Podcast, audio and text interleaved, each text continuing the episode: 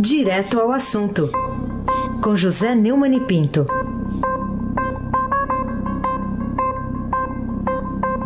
Neumani, bom dia. Bom dia, Raíssa Abac, o craque. Bom dia, Carolina Ercolim, tintim por tintim. Bom dia. Bom dia, Almirante Nelson e o seu pedalim. Bom dia, Bárbara Guerra. Bom dia, Moacir Biasi. Bom dia, Clã Bonfim, Emanuel, Alice Isadora. Bom dia, melhor ouvinte, ouvinte da Rádio Eldorado 107,3. Aí se abate o craque. Vamos lá, Neumann. Nosso primeiro assunto, as queimadas na Amazônia, que provocam reação mundial, é o que diz inclusive a manchete do Estadão hoje. A gente estava vendo até agora há pouco também reportagem da CNN transmitida aqui do Brasil mostrando incêndios na Amazônia. Mas vamos lá, porque são muitos aspectos, né, Neumann? O que, que tem de verdade, de ideologia, talvez de preconceito e de colonialismo nessa polêmica internacional? Bom, tem incêndio na, na Flórida, né? Tem incêndio em todo lugar no mundo uh, por causa da, da secura do tempo. Agora, o caso da, da Amazônia é muito prejudicado do ponto de vista da imagem, porque a postura do Brasil é, pelo menos nesses últimos anos, é uma postura completamente covarde e comodista, porque bandidos que fazem é, o desmatamento em florestas são proibidos de agir no mundo inteiro e, e agem no Brasil porque são sócios de políticos fortes é, da Amazônia que ainda se aproveitam dessa questão da proporcionalidade que aumenta o poder de fogo deles, sem querer fazer uma, uma metáfora é, que venha nos prejudicar do ponto de vista da imagem do Brasil, que já anda muito queimada. Né? O, o, o, por exemplo, agora o presidente da França, o Emmanuel Macron, convocou via Twitter os países membros do G7 para discutir as queimadas na Amazônia, é, na cúpula desse fim de semana em Biarritz, lá na França. Em postagem na rede social, com imagens da floresta em chamas, é, Macron lembrou que a Amazônia produz 20% do, oceano, do oxigênio do planeta. Nossa casa está queimando, literalmente. A floresta amazônica, os pulmões que produzem 20% do, oxigênio do nosso planeta, está em chamas. É uma crise internacional. Membros da, da cúpula do G7 vamos discutir em dois dias esse tema emergencial. Essa história dos 20% do oxigênio, isso é um, um reforço metafórico, né? um reforço teórico, né? um reforço palavroso, que não corresponde à realidade científica. De fato, a Amazônia pode até produzir 20% do oxigênio, mas ela consome mais oxigênio do que o que produz. E isso os ecologistas não falam, nem o secretário-geral da ONU, Antônio Guterres, que também andou metendo o dedo no bedelho, etc. A reação do, do Bolsonaro é a pior possível, porque ele vem com histórias que, que o filho Carlos e as suas redes sociais contam para ele, sem nenhum live de, de prova, sem nada, para dizer que a culpa é das ONGs e tal. Eu até tinha planejado pedir ao Almirante Nelson o, o, um, uma sonora dele sobre isso, mas isso já foi. É, é, isso é completamente fora de lugar, é uma coisa que eles vivem repetindo, quer dizer, não apenas a questão da Amazônia, mas é, informações sem prova nenhuma, fake news. O, o, o Jair Bolsonaro tornou-se o maior divulgador de fake news do Brasil, que ele usa o poder da, da, da presidência da República para é, praticar esses fake news, e, portanto, crime, até contra esse decreto infame do, é, do, do Toffoli. Agora, ele pelo menos tomou uma medida prática. Ontem à noite, ele se reuniu com oito ministros para discutir medidas a serem anunciadas hoje contra as queimadas na Amazônia. Isso aí já é alguma coisa que melhora muito a posição do Brasil, que já está muito queimada, né? E em edição extra do Diário Oficial, publicada depois do encontro, o Bolsonaro determinou os ministros que adotem medidas necessárias para o levantamento e o combate a focos de incêndio na região da Amazônia. Era o que ele devia ter feito desde o começo. É, eu também não sou nenhum fã das ONGs, mas não se pode acusar sem prova, nem eu posso acusar sem prova, porque se eu for processado eu não tenho como me defender, nem ele. É, então ele está, segundo a Bela Megali do Globo, ele, Planalto começou a procurar os governadores para avaliar a necessidade de engajar tropas do Exército no combate aos incêndios. Isso já devia ter sido feito muito antes, em vez de vir com lorota, com papo furado, com fake news. Né? Os ministros que participaram da reunião, segundo a notícia dada no Globo, foram o Ricardo Salles do Meio Ambiente, o Fernando Azevedo Silva da Defesa, o Ernesto Araújo das Relações Exteriores, a Tereza Cristina da, da Agricultura, é, o Augusto Heleno do, da Segurança Institucional, o Luiz Eduardo Ramos da Secretaria de Governo e Jorge Oliveira, é o Jorge Oliveira da Secretaria-Geral e, e, o ministro da Casa Civil, Anito Lorenzoni. Isso aqui é, é, quase um marco zero, ele devia ter feito antes de dizer qualquer bobagem. Né? E disse bobagem. É, pode, o, o, que o Macron é, disse é, é, é intolerável, a, a, a, Amazônia não é a casa da França, existe um oceano Atlântico entre a, a, a França e, e, a Amazônia. Além do mais, o tempo da colônia, do colonialismo, acabou. E, e o que o, eu me lembro de, de, colonialismo na França, na América do Sul, é a Guiana Francesa e a tentativa de tomar o Rio de Janeiro né, pelo Villegagnon, que foi é, posta abaixo pelo, pelo, pelo Estácio de Sá. Então, ninguém tem razão nessa briga, mas quem se prejudica, quem sai prejudicado é o Brasil, portanto, o Bolsonaro tinha que ter feito o que ele fez, mas só fez ontem. Carolina Ercolim, tintim por tintim. E hoje tem outra reunião dessas, três da tarde, com boa parte desses ministros que você relacionou aí. Eu não estou vendo a ministra Tereza Cristina aqui, mas os outros ministros se encontram com o presidente Bolsonaro hoje às três da tarde, está na, na agenda presidencial. Bom, outro assunto. Em vez de ficar se reunindo, podia ir lá. É, mas o Onix Lorenzoni falou que tem coisa mais importante para fazer, né, Neumann? É, pois é. Ele vai lá né, na, na, região, vai visitar ali a, a, fronteira com a Venezuela, mas acho que não, não é o caso passar lá perto, onde está acontecendo esses, esses, essas queimadas na região amazônica. É, vai lá, quando eu digo, é o Estado, não é, não, não, é, são meninos. Vai lá com tropa, vai lá com. É, resolve uma ação rápida lá para tentar conter o fogo. Não adianta ficar acusando o ONG sem ter nenhuma prova. Queria também a sua opinião sobre o que te impressionou na análise do jurista pernambucano José Paulo Cavalcante Filho sobre a iniciativa que uniu Renan Calheiros e Rodrigo Maia na tentativa de frear as operações de combate à corrupção, em particular a Lava Jato, né? É, o artigo do, do Zé Paulo, que saiu no Jornal do Comércio do Recife, é muito bom. É, Chama-se Eles Venceram. Essa lei do abuso de autoridade é a revanche das elites, para diminuir ou evitar os riscos de muita gente boa e brava morar numa penitenciária. É produzido o que aconteceu na Itália com a Mano, Manipulite, as mãos limpas. Lá tudo começou no caso Tangentopoli, algo como cidade do suborno em português. E findou com 3.292 presos de luxos parlamentares a ricos empresários. Já por aqui, com uma propina michuruca nos Correios. E foram até agora só 211 presos, nem sequer, sem sequer um deputado ou senador, é pena.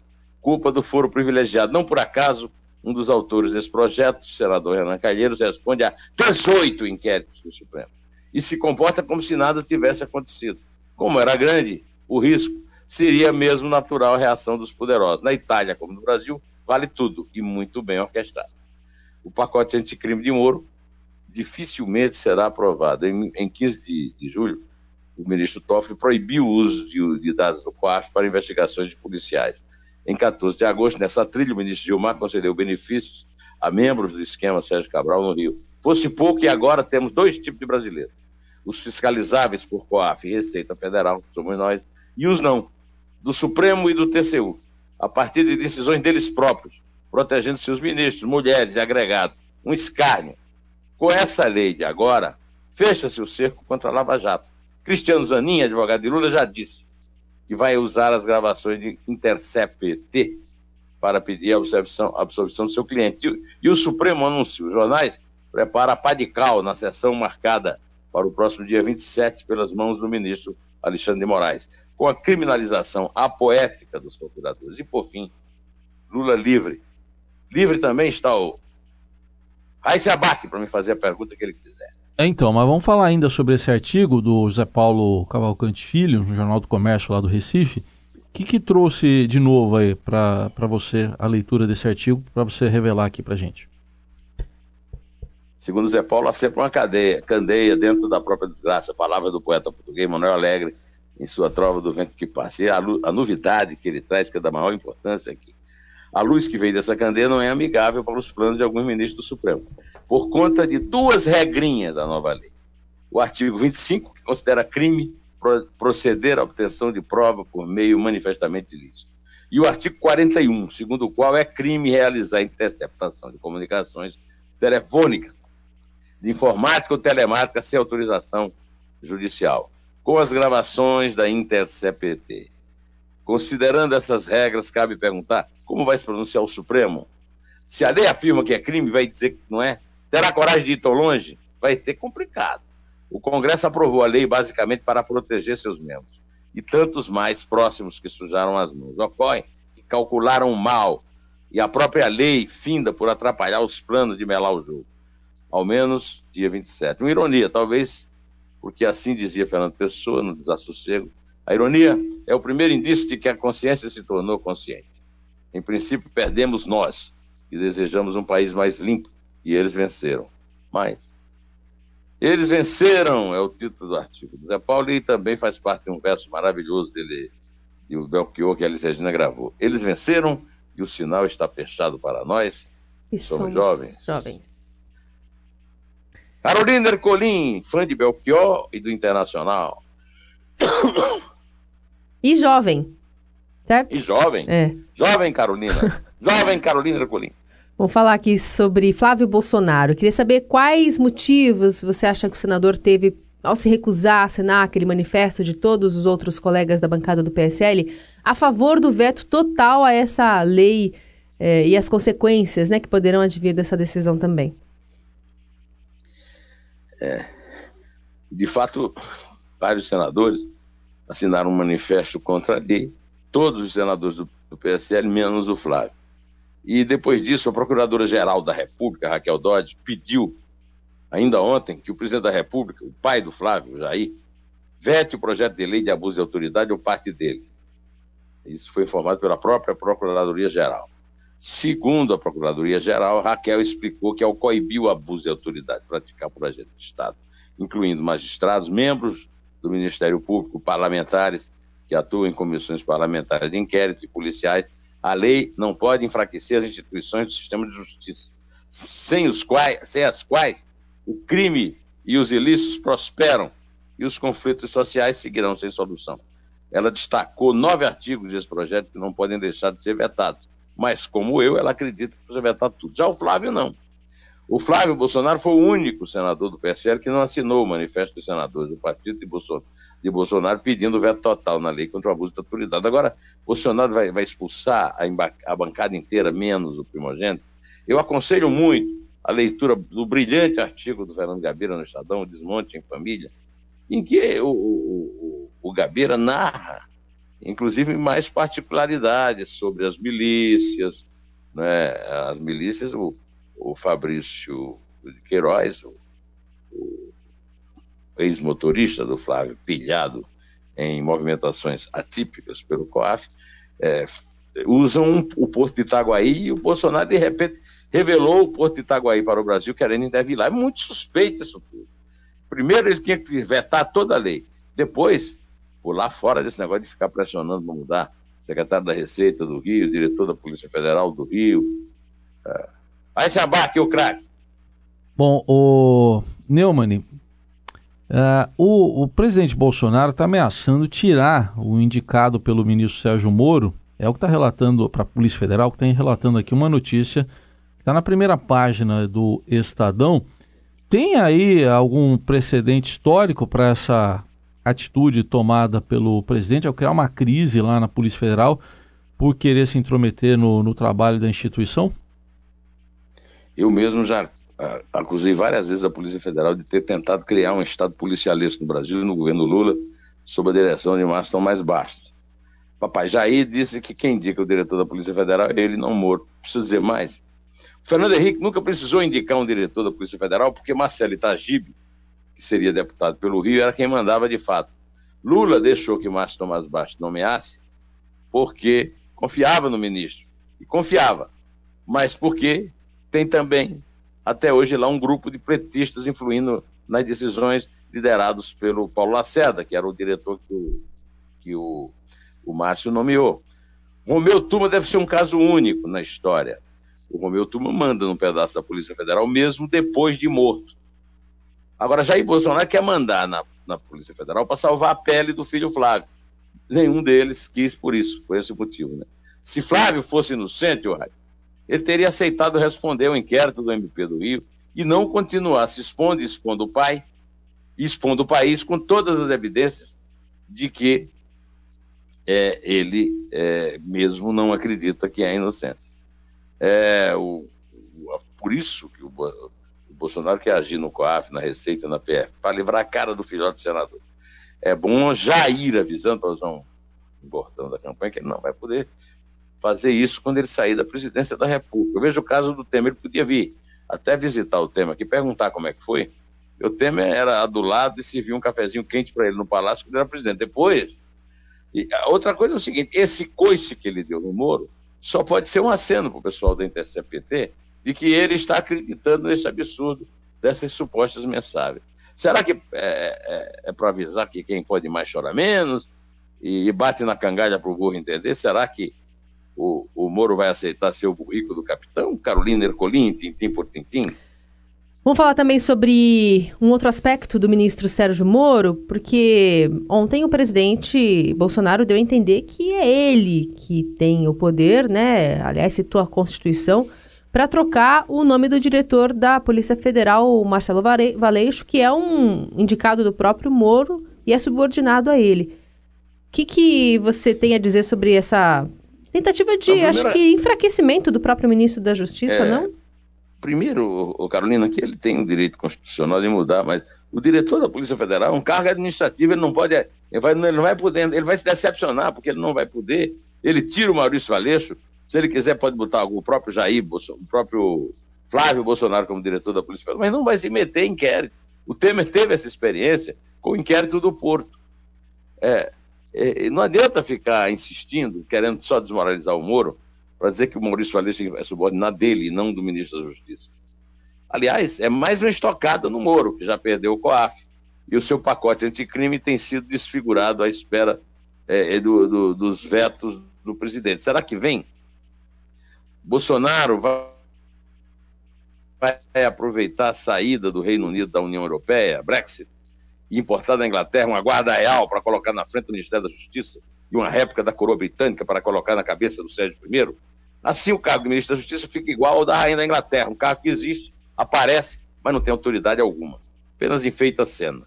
E Sérgio I, a batata dele está assando. O Merval Pereira, em sua coluna, disse que de possível candidato de Bolsonaro à presidência, um vice mais forte que o general Mourão, Moro pode vir a ser candidato da oposição. É bom, é bom também, não apenas o, o, o Jair Bolsonaro, mas também os que estão tentando desmoralizar o Moro na política, que pensem nisso.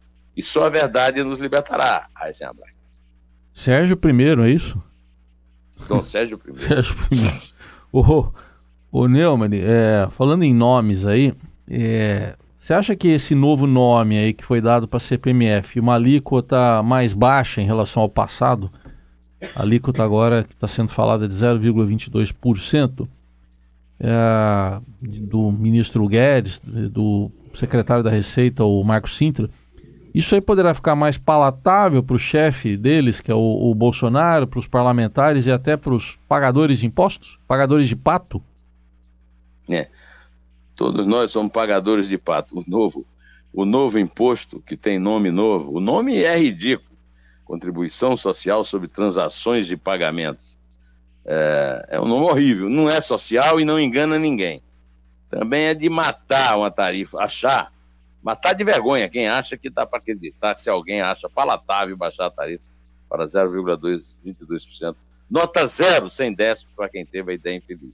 Eu só espero que o Bolsonaro, que o, o, o, o Marcos Sintra, que tem essa ideia obsessiva do imposto único, parece que convenceu o Paulo Guedes. Eu espero que ele não convença o Paulo Guedes, o Bolsonaro e, sobretudo, os parlamentares, e que esse negócio não passe é, me, me consta que é muito pouco provável que passe.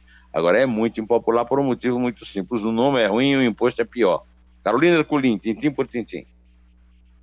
Bom, e ainda queria saber de você que consequências acha que vai ter a, a derrota né, do governador de São Paulo, João Dória, ao tentar impor e não conseguir o afastamento do deputado Aécio Neves, do PSDB?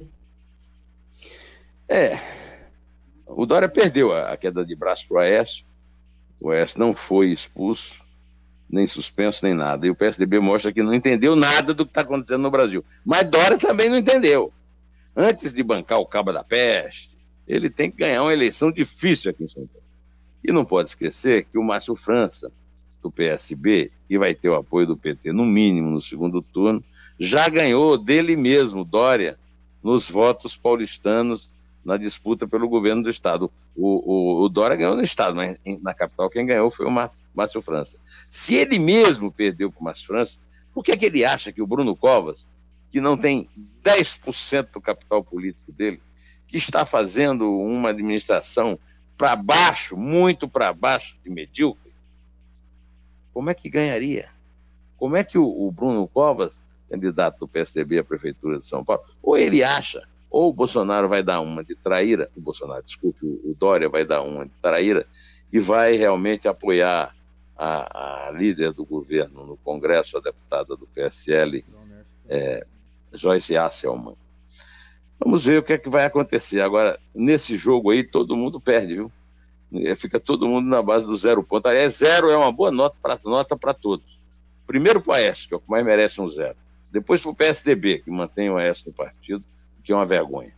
E para o Dória, que foi com uma disputa dessa sem ter certeza que ia ganhar. Logo em Minas, o doutor Tancredo, o, o, o Zé Maria Alckmin, né, o Renato Azeredo, que era o pai do Eduardo Azeredo, todos esses PCDistas do passado diziam que só pode ir para uma reunião quando você já sabe que vai ganhar na reunião. Não foi o caso do Dória. Tem muito a aprender com os mineiros. E o Aécio mostrou que não manda só em Minas, não. Manda no PSDB em geral. Precisa precisa ainda comer um pouco de feijão, como se diz lá em Campina Grande, do Dória, para assumir esse tipo de risco.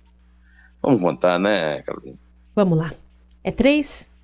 É dois? É um. Em pé.